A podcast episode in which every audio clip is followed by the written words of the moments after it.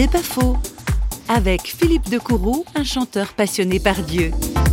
J'ai passé des années de ma vie à rechercher un plaisir de quelques secondes et parfois des pétards mouillés.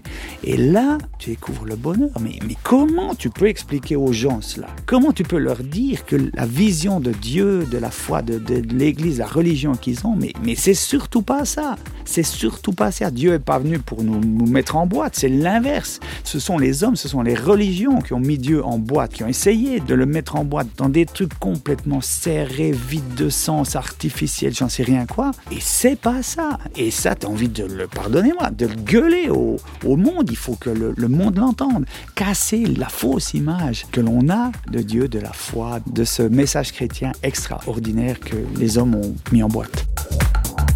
C'est pas faux, vous a été proposé par Parole.fm.